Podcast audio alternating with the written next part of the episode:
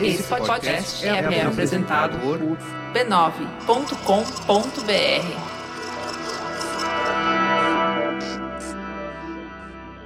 Antes de tudo, você precisa saber que esse é o segundo episódio da série O Negro no Futebol. Se você não ouviu o primeiro episódio, recomendo que ouça. Sua experiência aqui será muito melhor.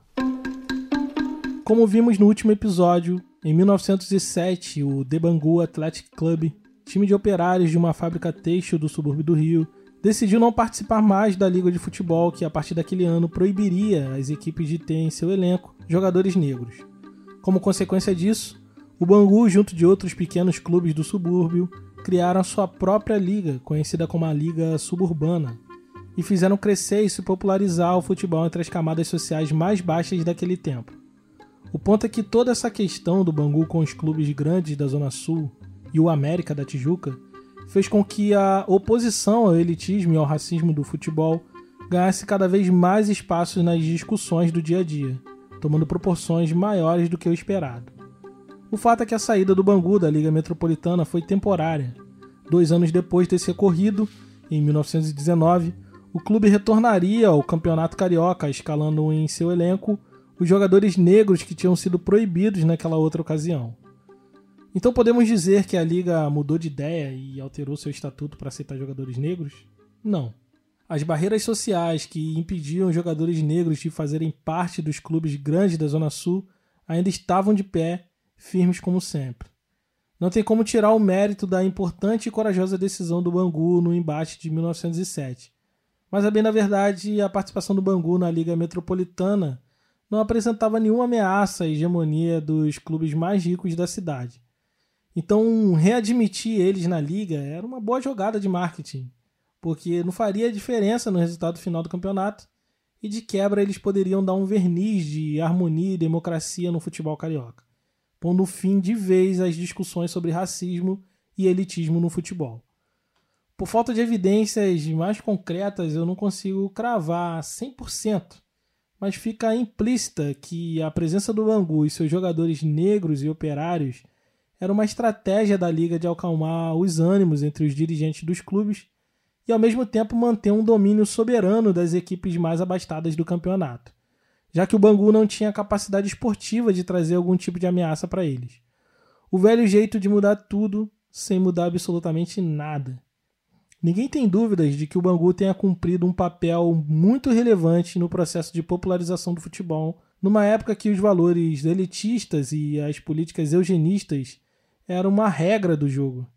Mas nesse universo, a voz que fala mais alta é a da bola na rede.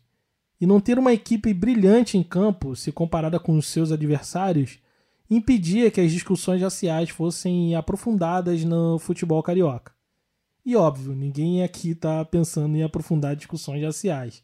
Tava todo mundo só pensando em jogar futebol. Por mais 14 anos, os clubes da Zona Sul e o América da Tijuca pôde aproveitar sua hegemonia no Campeonato Carioca. Isso porque no ano de 1923, um pequeno clube sairia da segunda divisão para mudar a história do futebol para sempre. Vestidos com suas camisas negras, jovens pretos, mestiços e brancos pobres saíram dos lugares mais indesejados da cidade e formaram a equipe que arrastou multidões de pessoas jogando um futebol que pôs todas as equipes grandes de joelhos. Eles vieram para fazer alguns gols, talvez ganhar algumas partidas, mas no meio do caminho, sem querer, acabaram promovendo uma verdadeira revolução no futebol do Brasil. Meu nome é Thiago e você está ouvindo a minissérie O Negro no Futebol. No episódio de hoje, nós vamos falar sobre os camisas negras.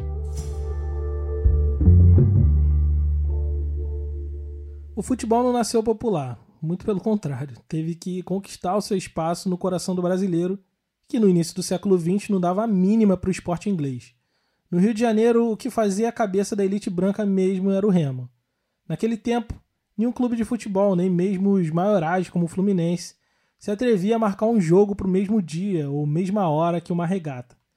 Era quase certo que as arquibancadas estivessem vazias. Num dia normal, estaria lá os torcedores mais ilustres, com o maior poder aquisitivo. Mas num dia de regata, meu amigo, esses com certeza estariam na enseada de Botafogo. No evento, tudo muito lindo, tudo enfeitado com fitas nas cores dos clubes. as moças com vestidos chiques e chapéus enormes, cheios de plumas, brilhos e flores. As regatas eram sem dúvidas o maior evento esportivo e social daquele tempo. Coisa de gente rica, bem nascida, que movimentava verdadeiras multidões e gerava extensas matérias nos jornais esportivos da época, com direito a manchete e foto de capa. Já o futebol não tinha nada disso ainda. Também o cenário não ajudava muito. Enquanto o futebol era praticado nos campinhos no interior dos bairros, as regatas eram praticadas nas enseadas e baías com vista para o Pão de Açúcar e outros monumentos naturais. Além disso, o remo caía como uma luva para as ideologias da época, que misturava sanitarismo e eugenia. Segundo essa ideologia, a remissão de uma raça degenerada passaria também pelo domínio do corpo através do esporte. E como vimos no último episódio, se torna cada vez mais comum nesse período a ideia de que uma brisa marítima e o banho de mar são sinônimos de boa saúde. O remo então era um esporte mais adequado para esses novos tempos que as elites desejavam para o país. De longe se reconhecia um remador, ombros largos, cintura fina e um peitoral proeminente. Todo mundo meio magro, meio gordo, e o remador não, quase explodindo de força com braços musculosos. Era o esporte que melhor representava o ideal de virilidade masculina, o tal esporte para homem. O remo era coisa para privilegiado dentre os privilegiados. Para praticar, você precisaria de muito equipamento caro e complexo. Ao praticante do remo era exigido bem mais do que boa vontade e precisava de muito dinheiro. Não à toa, o prefeito do Rio de Janeiro na época, Pereira Passos, deu incentivos fiscais para que os clubes pudessem adquirir escalés, canoas e remos. Um torcedor de remo se empolgava com seu clube, torcia, sofria, mas dificilmente ele sairia das arquibancadas querendo ser um remador. Como eu disse, era coisa de gente privilegiada, uma casta bem seleta entre os já seletos jovens filhos das elites. Enquanto os clubes de futebol se multiplicavam pelas mais diversas camadas sociais, os clubes de regatas continuavam os mesmos poucos. No futebol já tinha time de fábrica, de operário, de playboy. Não é à toa que os maiores clubes de futebol de hoje, na sua origem, eram clubes de regatas. Só entre os mais conhecidos do Rio, nós temos o Clube de Regatas do Flamengo, o Botafogo de Futebol e Regatas e o Clube de Regatas Vasco da Gama. Nenhum desses clubes pensou que um dia iria se render ao futebol, muito menos que seria o futebol que tornaria eles o que são hoje. O motivo do futebol ter conquistado o coração do brasileiro, fazendo com que o remo fosse quase que esquecido, são inúmeros. Portanto, não tem como cravar apenas um motivo aqui, mas podemos dar alguns palpites. Diferente do torcedor do remo, o torcedor de futebol saía de uma partida já chutando qualquer coisa que via pela frente. Os moleques mais pobres faziam a tão famosa bola de meia velha e qualquer terreno baldio ou rua sem saída virava campo de futebol. Qualquer duas maletas de escola Qualquer dois sapatos ou paralelepípedo virava gol. Jogava o moleque preto no campinho do morro e jogava o garoto rico na saída da escola. O futebol parecia ser uma coisa de todo mundo. Para fundar um clube de futebol também era muito mais fácil do que um de remo. Só precisava de uniformes, uma bola e 11 jogadores. Nada demais. Então não foi difícil que o futebol se alastrasse pelo país como uma verdadeira praga muito contagiosa. Aos poucos, as colunas esportivas sobre futebol foram tomando as áreas mais nobres dos jornais e espremendo cada vez mais as colunas de remo nos cantos. Enquanto as partidas de remo continuavam elitizadas, com pouca presença das camadas mais populares, o futebol juntava gente de todo jeito. Os clubes grandes, como Fluminense ou Botafogo, arrumaram logo uma maneira de ganhar dinheiro de rico e de pobre. Quem tinha dinheiro ia para arquibancada, quem não tinha muito ia para geral, e quem não tinha nada se pendurava nas árvores e se amontoava nos barrancos dos morros. No futebol cabia todo mundo. Tá certo que esse todo mundo era bem dividido entre arquibancada, geral e morro, e cada um sabendo muito bem qual era o seu lugar. Os clubes de regatas sabiam que uma hora ou outra, se quisessem sobreviver, precisariam se render aos deuses do futebol e montar suas equipes do esporte mais popular da cidade. O futebol já arrastava multidões, o que gerava uma certa renda vinda da venda de ingressos e da inscrição de novos sócios. Por isso foi inevitável que um dos clubes de regatas mais respeitados da cidade, oriundo das colônias portuguesas, acabasse por fim formando também sua equipe de futebol. O que eles não sabiam é que aquela equipe formada em 1915, após receber os sócios e a estrutura de futebol do Clube Lusitânia, faria história e em apenas seis anos mudaria para sempre os rumos do futebol do Brasil, aprofundando de vez o debate racial e de classe no âmbito do futebol, fazendo os clubes hegemônicos questionarem as estruturas da prática esportiva dentro e fora das quatro linhas. O nome dele é Clube de Regatas Vasco da Gama. Vamos falar um pouco mais dessa história assim que voltarmos.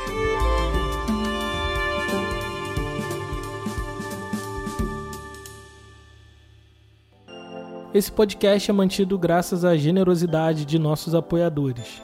Por enquanto, o História Preta é escrito, editado e publicado por mim no meu tempo livre, que cada vez está mais escasso. E por conta disso, nossos episódios têm a periodicidade quinzenal. Se você acha esse podcast importante e quer que ele continue no ar com cada vez mais episódios, considere nos apoiar em apoia.se barra História Preta. A partir de R$ reais você nos ajuda e em troca recebe no seu e-mail uma newsletter com tudo que li, vi e ouvi para produzir esse episódio. A partir de R$ reais, além da newsletter, você participa do nosso grupo secreto, recebe episódios extras e concorre a um livro de tempo em tempo. O História Preta continua independente e seu apoio nos ajuda a manter a produção de novos episódios como esse que você está ouvindo. Então, se quiser nos apoiar, acesse apoia.se barra História Preta. Acho que ainda não mencionei aqui, mas eu sou flamenguista desde que nasci. Eu vi desde sempre como o Flamengo é um time do coração da maioria dos negros e dos favelados e das pessoas mais pobres. Essa máxima está marcada na literatura, nas músicas e nas novelas. Quem não se lembra do Jorge Ben cantando que eu sou Flamengo e tem uma nega chamada Teresa? ou Gilberto Gil mandando aquele abraço para a torcida do Flamengo. Ao longo dos anos foi construída a ideia de que o Flamengo é a representação no campo da população menos favorecida. Não à toa, quando há a vitória do Flamengo, a gente diz que tem festa na favela. A gente até esquece que o clube de regatas do Flamengo veio do Flamengo, que é um bairro da Zona Sul que ainda hoje conta com pouquíssimos negros como moradores e que no início do século XX abrigava apenas membros ilustres da elite branca carioca. Enfim, quem sabe a gente não conversa sobre isso mais profundamente num futuro próximo. O ponto é que eu precisava falar sobre o Vasco, porém, como flamenguista, não tinha repertório suficiente para isso. Então fui pedir ajuda do Marcelo. Oi, Thiago. Oi, ouvinte do História Preta. Eu sou Marcelo Davi Macedo, sou jornalista. Que escreve sobre futebol e também sobre política. Hoje trabalho no Voz das Comunidades, que é um veículo de comunicação popular. Uh, também sou educador social e vascaíno. É, não nessa ordem, mas é, agradeço muito o convite para falar de pautas tão importantes para mim como o combate ao racismo e o Vasco da Gama. No ano passado, o Vasco começou uma campanha de financiamento por sócio-torcedores. É, e a campanha deu tão certo que o Vasco passou a ser o recordista de sócios torcedores no Brasil. É verdade, já são mais de 163 mil, ultrapassando o próprio Flamengo. O repórter Kiko Menezes mostra como isso foi possível em apenas duas semanas. Eu não sou um cara que acompanha notícia de futebol assim frequentemente. Então eu acabei sabendo dessa história que estava rolando através do Marcelo, que estava tecendo bons comentários no Twitter sobre o tema. É quando a gente pensa que aquele recorde histórico de associações em massa no Gigante, no programa de sócios torcedores do Vasco, que aconteceu no ano passado, é, ele foi tão criticado justamente pelos preços baixos que o clube praticou. É, os critérios rígidos de hoje são os altos preços que outros clubes praticam. É, mas qual é o problema de haver uma faixa popular para que o torcedor ele se sinta parte daquilo que ama. Na defesa desse aspecto popular do futebol, o Marcelo buscou no passado para explicar para os seus seguidores que aquilo que o Vasco estava fazendo naquele momento fazia total sentido com a história do clube. E eu fiquei ali meio que pensando, mas que história é essa? No século passado, mais especificamente nos anos 20, o Brasil estava passando por transformações políticas irreversíveis. Parte da intelectualidade da jovem oficialidade do exército começava a questionar aquela ordem republicana que era comandada por velhas famílias rurais, herdeira das riquezas do império. A acusação era que o poder político estava totalmente deslocado da realidade da maior parte dos brasileiros. A Semana de Arte Moderna em 1922, a fundação do PCB, a revolta dos 18 do Forte de Copacabana, o início da coluna Prestes nos dão a ideia de como o Brasil da década de 20 estava convergindo diversos vetores de ruptura da ordem social estabelecida. O futebol, como parte integrante dessa sociedade, com certeza não escaparia desses vetores de diferentes anseios por mudanças sociais. Daí que nesse caldo cultural, o Vasco, com um time de pretos, mestiços e brancos pobres, quase todos analfabetos, vai ameaçar a hegemonia dos clubes do eixo Zona Sul Tijuca, com uma característica muito simples: a de vencer todos os jogos que disputa. O time de futebol do Vasco foi um verdadeiro fenômeno no esporte. Em apenas seis anos de sua criação, eles saíram da terceira divisão para ser o campeão de maneira invicta em 1922. Isso que garantiu a eles uma vaga para disputar o Campeonato Carioca na elite do futebol de 1923.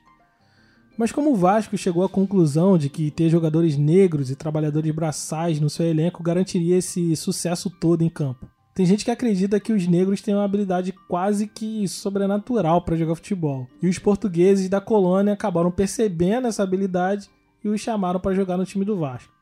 Mas acreditar nisso é uma ingenuidade, além de refletir um pensamento racista recorrente, que é o de atribuir qualidades e defeitos a sujeitos se baseando apenas na sua origem racial. Para que meninos ou meninas joguem futebol de forma formidável, é necessário um pouco mais do que apenas ser negro. Um bom desempenho em campo passa pela prática. É necessário ter técnica na hora do chute ou na hora do drible e essa técnica você só adquire praticando, jogando, jogando e jogando de novo. E o Vasco tinha uma estratégia muito simples nesse sentido.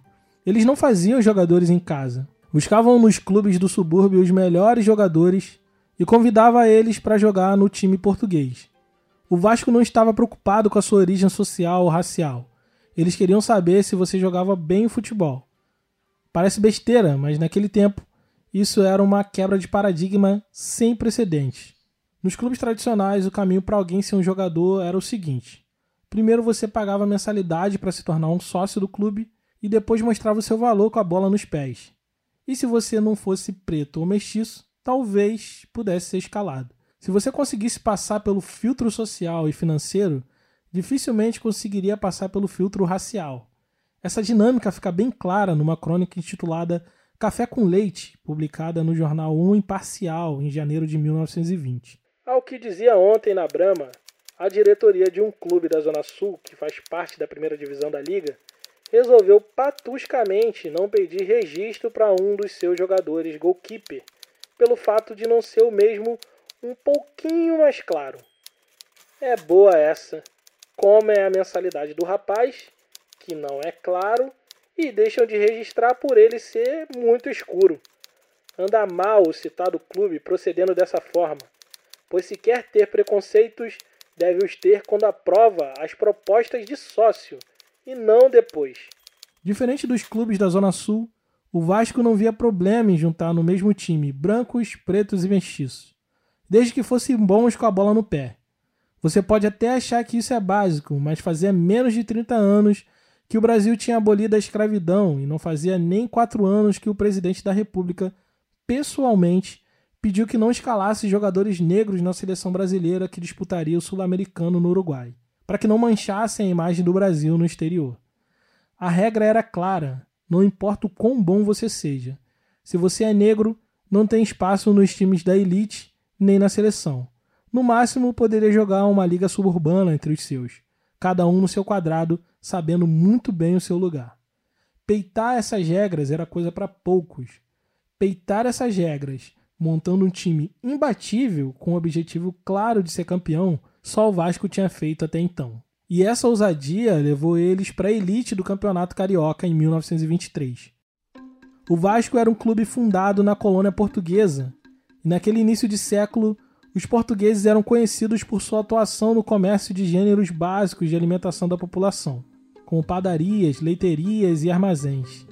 Esses comerciantes, sócios do Clube de Regatas Vasco da Gama, foram os principais responsáveis pelo financiamento de jogadores de futebol, que era a base para o lendário time de 1923. É importante dizer que naquele tempo, o futebol era estritamente amador. Ninguém vivia exclusivamente do futebol até então. Um time como o Bangu tinha em seu elenco trabalhadores da fábrica de tecido, que não deixavam de ser operários durante a semana.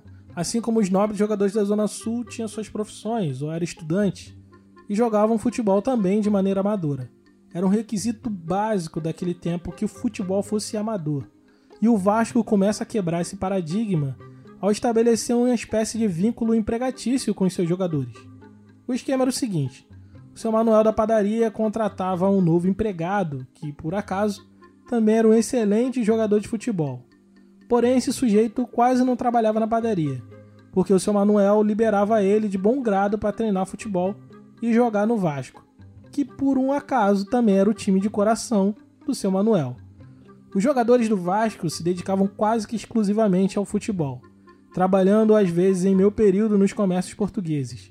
A chegada do treinador uruguaio Ramon Plateiro ajudou a intensificar a rotina de treinos. Após o café da manhã, Plateiro liderava a equipe numa longa corrida da rua Moraes e Silva, local onde ficava o campo do Vasco, até a Praça 7, ida e volta, todo santo dia. Depois da corrida, era hora do treino técnico com a bola, menos para o goleiro que tinha seus treinos específicos de salto. Eram horas e horas de treino com a bola nos pés. Nenhum time tinha a rotina de treinos físicos e técnicos que o Vasco tinha. Ninguém se preocupava muito com isso naquele tempo. O Vasco então começou sua campanha vencendo o primeiro jogo de virada. No segundo jogo, aconteceu a mesma coisa. Os vascaínos começaram perdendo o jogo no primeiro tempo, mas no segundo viraram um placar e venceram de novo. Esse condicionamento físico acima da média permitiu que o Vasco no segundo tempo tivesse mais fôlego que os rivais. Aqui o Marcelo Davi Macedo é... novamente. Todas as 12 partidas que o Vasco venceu no campeonato foram de virada por conta desse melhor preparo físico no segundo tempo das partidas, que permitia ao clube, com o adversário cansado, virar os placares dos jogos. A fama de time da virada cola no Vasco, mas a música que eterniza isso é criada no final dos anos 70, quando a torcida canta O Vasco é o time da virada, O Vasco é o time do amor, uma versão é, do samba da Beija-Flor de Nilópolis, feita pelo Neguinho da Beija-Flor, com o qual a escola foi campeã em 76 no enredo A Criação do Mundo na Tradição Nagô. O Vasco venceu um, dois, três jogos seguidos. E a cada jogo vencido, mais torcedores apareciam nos estádios. O estádio do Fluminense, o maior até então, estava sempre lotado em dia de jogo do Vasco. A identificação popular com o time foi praticamente imediata. Um time de negros estava botando os playboys da Zona Sul na roda, e isso era inédito até então. No início, o Vasco foi chacota do campeonato, sendo considerado um sortudo de primeira viagem. Quando o time apontava no campo, já dava para ouvir as vozes das arquibancadas fazendo piadinhas de português. Mas depois de vencer meia dúzia de jogos, todos de virada, passou a ser temido e respeitado. Agora, quando entrava em campo, se ouvia ao longe: lá vem eles, os camisas negras. A camisa do Vasco era toda em preto e com a gola de tecido grosso em branco e como escudo eles tinham apenas a cruz de Malta em vermelho do lado esquerdo do peito. Ou seja, era inconfundível. Quando os camisas negras estavam em campo, a torcida entrava em delírio. Sabiam que ia ter jogo bom, jogo emocionante, jogo de virada. Os clubes mais abastados achavam que aquilo tinha que acabar. Ninguém aguentava mais ouvir português fazendo graça com a cara deles. Por uma questão nacional derrotar o Vasco. Coisa de brasileiro contra português.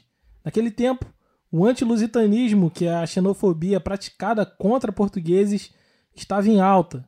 Se você nunca se perguntou de onde vêm as nossas piadas contra portugueses, é, aqui é um bom começo para você começar a refletir. É sempre bom lembrar que a República foi fundada como um projeto bem claro de construção de identidade nacional pautado em valores europeus. Apesar de Portugal fazer parte da Europa, esse novo Brasil ansiava romper com tudo que lembrasse o império e seus símbolos. E como sabemos, a família real era portuguesa. Como falamos no episódio do branqueamento racial, o Brasil resolveu incentivar a imigração europeia com finalidade de embranquecer a população. Um dos resultados foi a imigração em massa dos portugueses para cá. O antilusitanismo é antigo, remonta os tempos do primeiro reinado, mas com o aumento da população portuguesa no início do século XX, veio também o aumento dos casos de xenofobia. O português era dono dos comércios de necessidade básica, do imóvel e de tudo mais. Se você fosse um trabalhador assalariado, muito provavelmente seu patrão seria português. O dono da sua casa também seria um português. E até o dono do bar onde você fosse afogar suas mágoas seria um português. Os jornais da época ajudavam a espalhar os estereótipos raciais, que acusavam eles de serem desonestos e de cobrarem mais caros em seus aluguéis e produtos de varejo. Para equilibrar as coisas, pelo menos nas arquibancadas, os clubes grandes se valeram desse preconceito enraigado na sociedade carioca e começaram a espalhar por aí que o Vasco, na verdade, em campo, era Portugal e os outros clubes da cidade era Brasil. Pouco importava que os camisas negras, na verdade, eram todos negros e brancos operários, todos eles brasileiros, inclusive. Quando eles estavam em campo contra o Flamengo e o Fluminense, todos ali viraram portugueses. Já o time branquíssimo da Zona Sul, que sempre quis ser europeu, em campo queria ser visto como o Brasil. Ironia. O ápice dessa narrativa de Brasil contra Portugal foi no 12º jogo do campeonato, um Flamengo e Vasco. Os jornais esportivos passaram a semana toda atiçando o Flamengo, fazendo chacota com a cara deles. Essa partida virou um evento mais esperado do ano, e por isso o estádio escolhido para receber o jogo foi o estádio do Fluminense, que era o maior da cidade até então. E como esperado, no dia do jogo, veio gente de toda parte para assistir a disputa. Gente até que nunca tinha assistido futebol na vida acabou garantindo uma vaguinha ali na arquibancada ou na geral. Estava tudo lotado. Conta-se que tinha mais de 5 mil pessoas vindas de outros estados para verem esse jogo. E todos eles estavam com a Cruz de Malta na lapela. Até então, aquele time misturado de negros não tinha perdido nenhuma partida sequer. Eles lideravam com folga o campeonato que era de pontos corridos na época.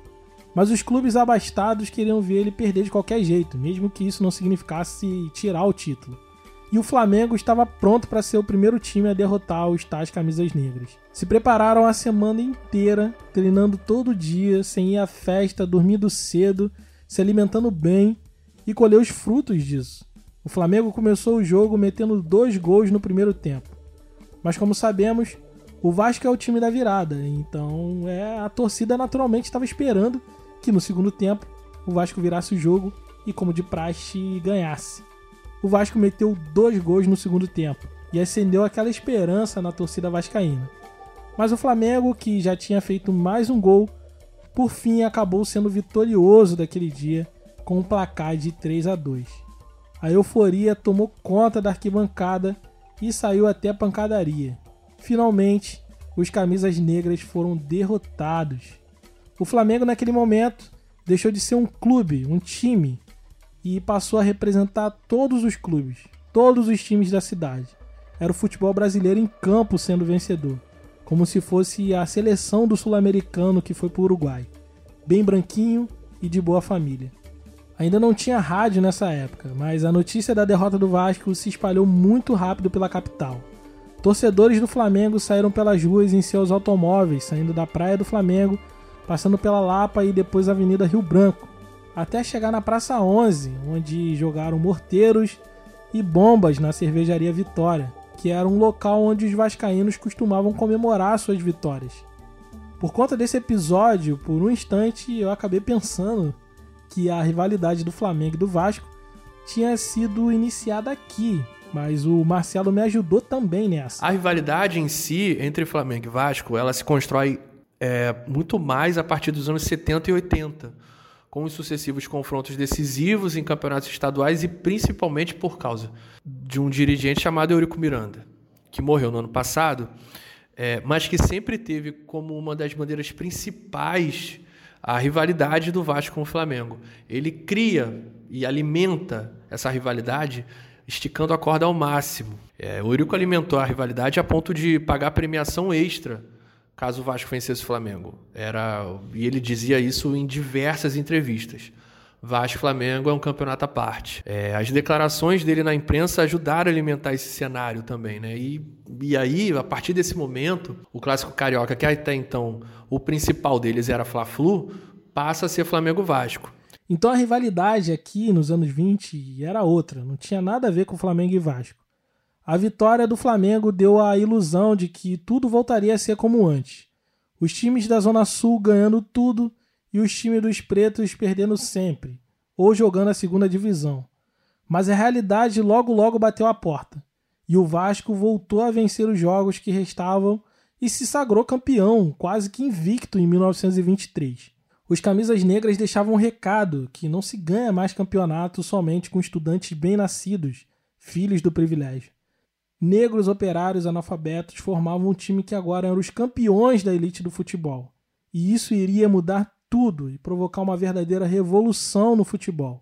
É, os três clubes da Zona Sul, Botafogo, Flamengo e Fluminense, eles não aceitam a superioridade que o Vasco impôs em campo e por isso eles se reúnem para criar uma série de restrições aos clubes que eram considerados pequenos à época, o Vasco entre eles. E essas medidas atingiam diretamente o Vasco. Logo após a conquista do título pelo Vasco em 1923, Flamengo, Botafogo, Fluminense e América abandonaram a Liga Metropolitana e fundaram a AMEA, Associação Metropolitana de Esportes Atléticos sem a presença do Vasco e de clubes de menor porte, como Andaraí, que não estava enquadrado nos novos critérios confusos, como a alegação que não tinha um campo apropriado para receber as partidas do campeonato. E além disso, a AMEA exige que o Vasco, para participar do Campeonato Carioca do ano seguinte, ele, em 24, ele retire 12 jogadores de seus quadros sob alegações que tinham profissão duvidosa e de que não reuniam aí abre aspas, condições sociais apropriadas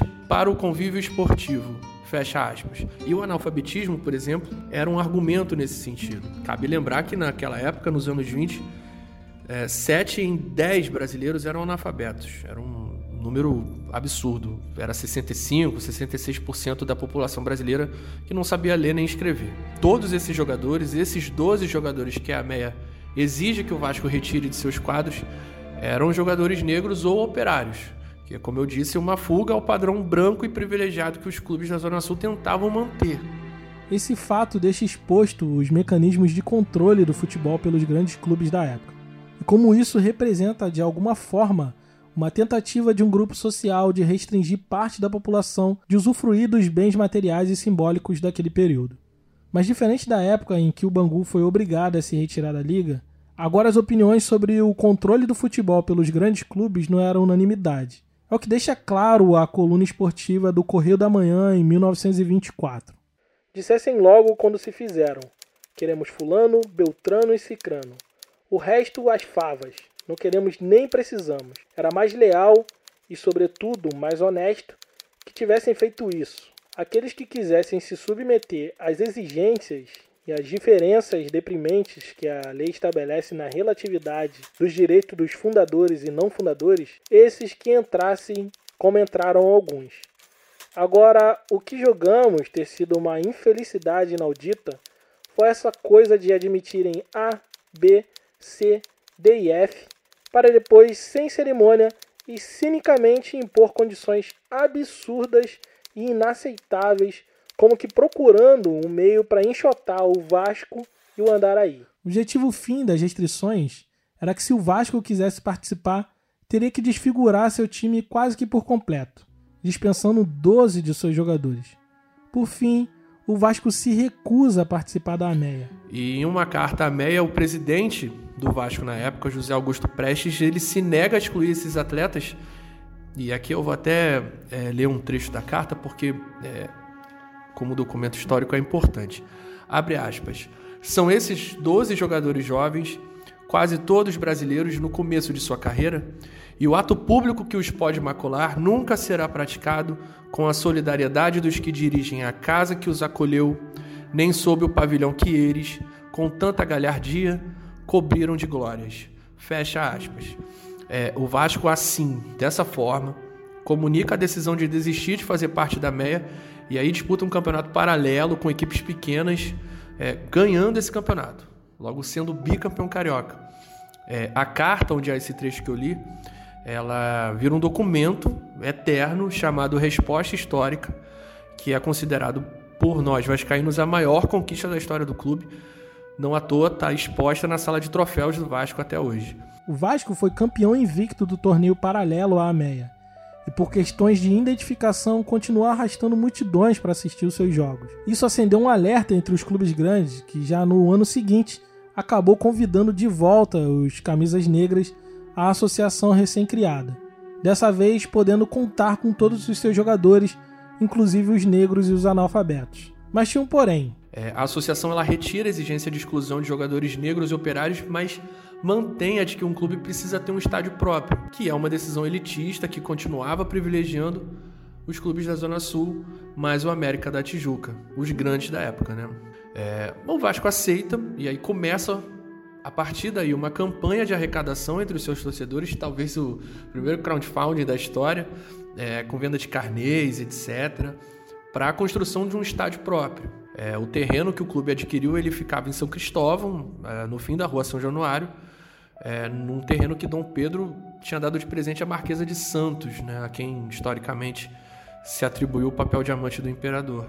Em 10 meses, o Vasco ele ergue o seu estádio nesse terreno, chamando oficialmente de Estádio Vasco da Gama. E esse nome é oficial até hoje do estádio, é, mas não tem jeito. Popularmente, dentro e fora do Brasil, ele é conhecido como Estádio São Januário.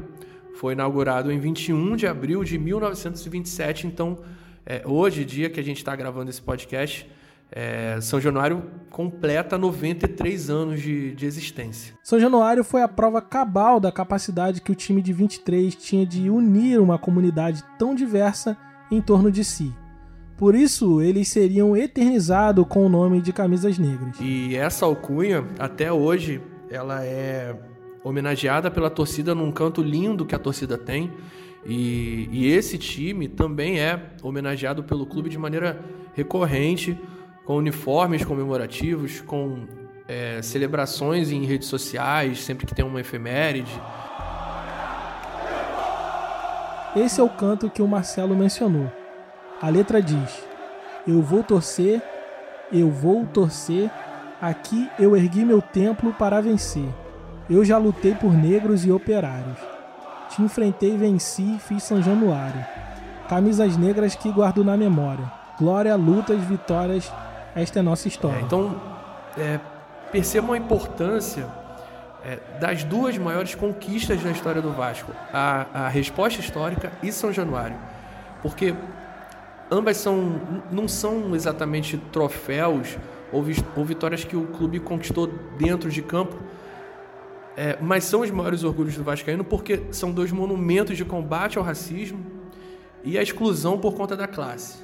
E é muito importante que isso seja dito principalmente em tempos como os atuais, e que nunca seja esquecido. É, o futebol deve muito, muito mesmo ao Vasco por conta disso. É, não à toa, Pelé vascaíno e segundo ele mesmo disse há pouco tempo, é, é por causa dessa história. A dívida que o futebol brasileiro tem com o Vasco parte de duas questões importantes desse momento histórico, que inclusive é motivo de acalorados debates entre os historiadores. Muitos desses historiadores defendem que a motivação da criação da MEA, que resultou na saída do Vasco no campeonato de 1924, tem a ver, na verdade, com a discussão de amadorismo contra profissionalismo, e que o racismo é uma questão secundária aí. Até aquele momento não existia oficialmente profissionais de futebol, e os grandes clubes da época eram contra essa profissionalização o Vasco, sem dúvidas, foi um dos pioneiros nessa questão ao investir pesado no preparo físico dos atletas, além de estabelecer gratificações em dinheiro para cada feito do jogador em campo. A vantagem dos clubes da Zona Sul residia justamente no fato de que seus jogadores estudantes tinham mais tempo de dedicação ao futebol do que os operários do Bangu, por exemplo. Os camisas negras quebram essa lógica quando passaram a se dedicar quase que de tempo integral ao futebol, o que fez deles um time imbatível em campo. De fato, o texto do Estatuto da AMEA não deixa explícito que quer excluir negros e pobres do campeonato, mas põe restrições a trabalhadores braçais e exige que todo jogador saiba ler. Numa sociedade pós-abolição, que a maioria massiva da população negra exercia trabalhos braçais e eram analfabetos, o objetivo fica cada vez mais claro. Nesse sentido, a defesa do amadorismo pelos clubes grandes não pode ser interpretada sem levar em consideração o ambiente ideológico e o contexto cultural em que essas discussões estão inseridas. Naquele contexto, defender o amadorismo nos moldes da AMEA era defender um futebol não negro, fechado às classes populares e escancarado apenas às classes mais abastadas. Então a chave para entender esse conflito está em perceber que havia dois interesses que convergiam numa mesma direção Há uma discussão sobre amadorismo e profissionalismo, sim, mas ela está calcada numa questão racial que atravessa todas as áreas de sociabilidade daquele Brasil dos anos 20. O fato é que depois dos Camisas Negras de 1923, o futebol nunca mais seria o mesmo, e a influência daquele time atravessaria as décadas de forma silenciosa. Os Camisas Negras eles se impunham porque pessoas talentosas e preparadas se impõem. Não importa a ideia, pode ser a mais antiquada, a mais violenta, a mais tosca, ela vai sucumbir. O período da escravidão legal tinha acabado no Brasil 35 anos antes do título do Vasco, com um time preto em campo, num esporte que queria um branco, e a gente não tem nem ideia de como deve ter sido difícil para eles, quantas agressões, físicas inclusive, quantos instigamentos. Então eu, eu, eu penso que a mensagem é para que a gente não desista, para que a gente ocupe todos os espaços, para que a gente nunca mais diga isso aqui não é para mim, porque tudo é. Isso para a gente está muito claro, mas para as pessoas que comandam o país desde sempre, por serem herdeiros, por herdarem fazendas, moendas, engenhos e que estão no poder até hoje, essas pessoas precisam ser convencidas e convencidas por qualquer meio necessário. Eu acho que a grande lição dos camisas negras, dos campeões de 23 é justamente essa. Para a gente olhar para trás em respeito aos nossos, pelos nossos, não desistir. Seguir em frente sempre. Acho que esse é o recado principal que eles deixaram.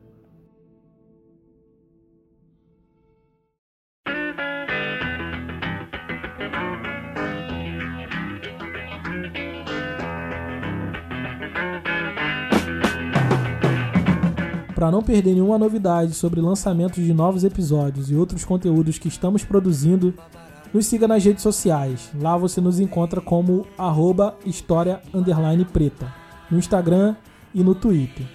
Até o próximo episódio.